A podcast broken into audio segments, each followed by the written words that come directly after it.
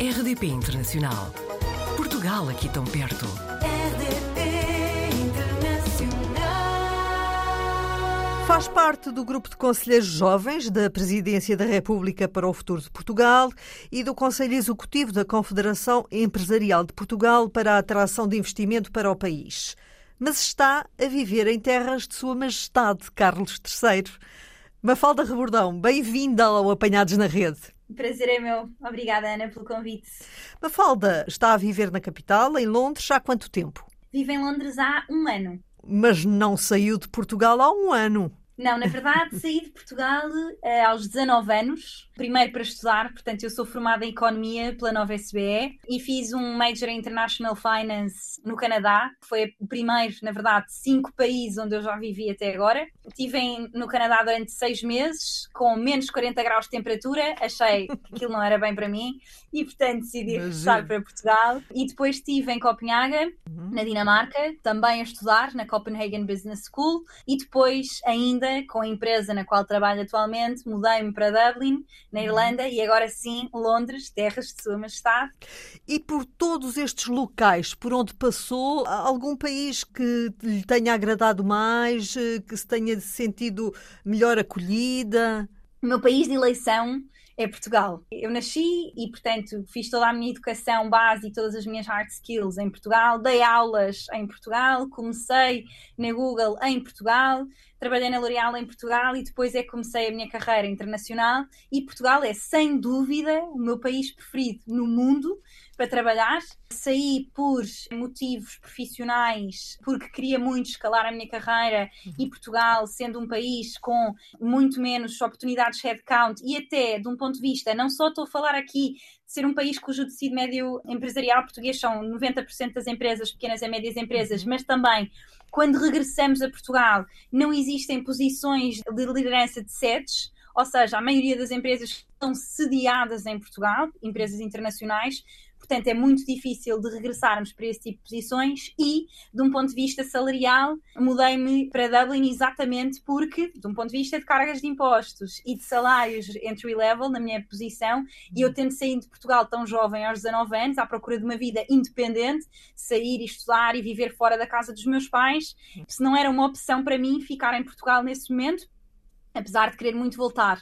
O país onde mais me sinto em casa, sem ser em Portugal, foi sem dúvida e é sem dúvida Londres, porque tem uma diversidade cultural que me permite é, crescer muito enquanto pessoa, que é uma coisa que eu procuro, e por existir uma grande comunidade de portugueses também a viver aqui em Londres, uhum. apesar de ter adorado o Canadá, com condições de vida extraordinárias e de facto muitas melhores práticas que podemos levar até para o nosso país, Londres é sem dúvida a cidade onde tenho gostado mais de viver. Disse aí por várias vezes a palavra casa. Nesta altura em Portugal é uma das áreas mais problemáticas é a área da habitação.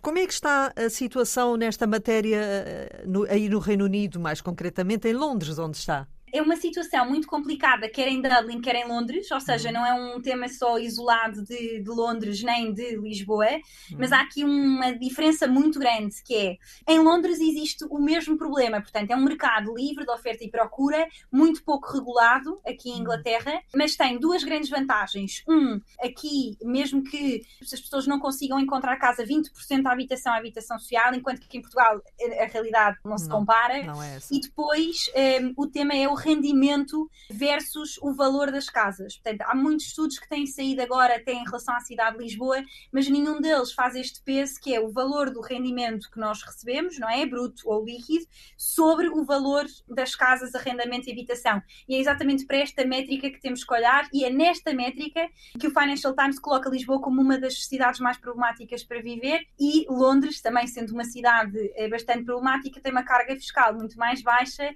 e, portanto, é muito diferente e para nós, quando saímos jovens qualificados, vimos à procura de trabalhos igualmente qualificados e, portanto, a situação é muito diferente daquela que se vive em Lisboa neste momento. Fez já referência ao facto de que está a trabalhar na Google, mas concretamente o que é que a Mafalda faz na Google? O meu nome romântico, o nome romântico do meu cargo é Strategic Partnerships Manager, é, mas o que eu faço no dia a dia, porque os nomes dos cargos nas empresas parecem sempre mais românticos do que as nossas tarefas do dia a dia, Eu trabalho com todos os nossos produtos que têm inteligência artificial e faço a estratégia de ida para o mercado destes produtos. Portanto, gestão de PNL, posicionamento do produto no mercado, eh, lançamento de novos produtos em EMEA e a trabalhar também com a minha equipa que está baseada nos Estados Unidos. Já passei por outros cargos dentro da Google, nomeadamente gerir um portfólio de clientes, grandes clientes no mercado português, depois no mercado do UK, mas atualmente trabalho então com, com os nossos produtos da AI em, em gestão de parcerias estratégicas. O que é que a Mafalda faz para descontrair?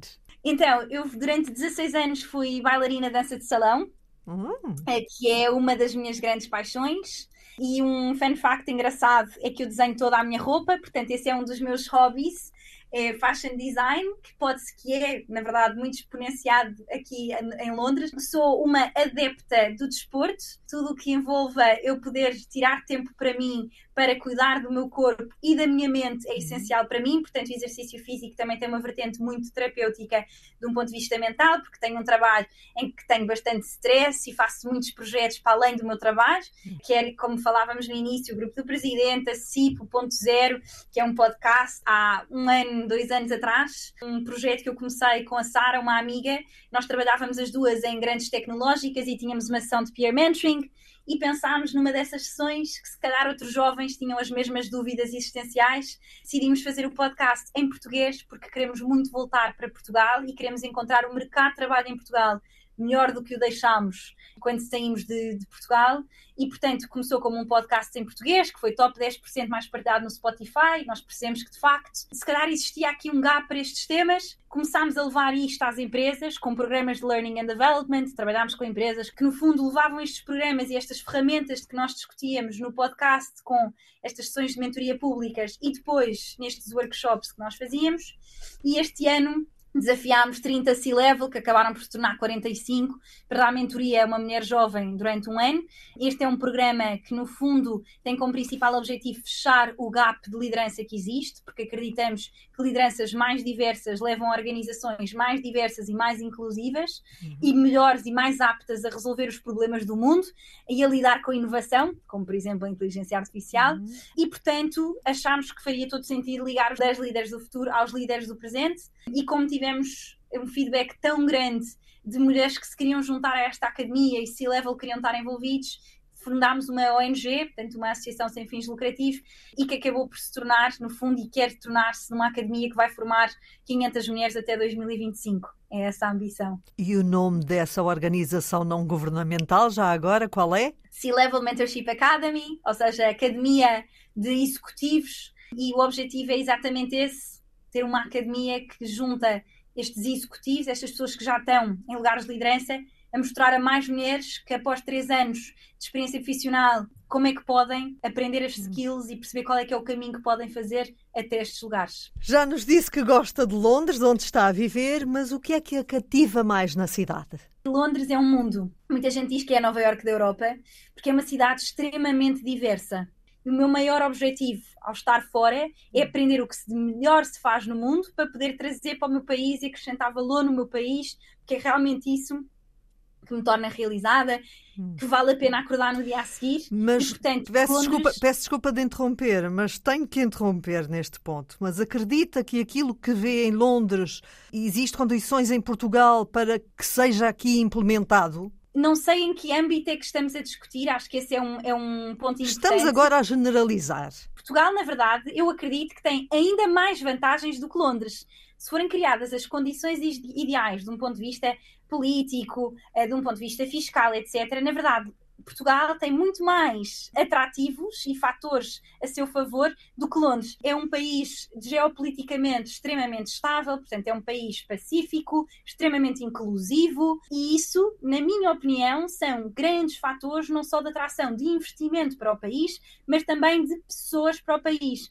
e pessoas qualificadas e, na verdade, meu maior objetivo pessoas que são portuguesas e que estão lá fora e que querem vir acrescentar valor para Portugal e, portanto, criar também as condições para que possam regressar. Portanto, eu até me atreveria a dizer que Portugal pode ainda ter mais vantagens do que uma cidade como Londres, apesar da sua limitação de tamanho de mercado. E é isso que a Mafalda Rebordão quer fazer? Voltar é para Portugal e ser aqui empreendedora?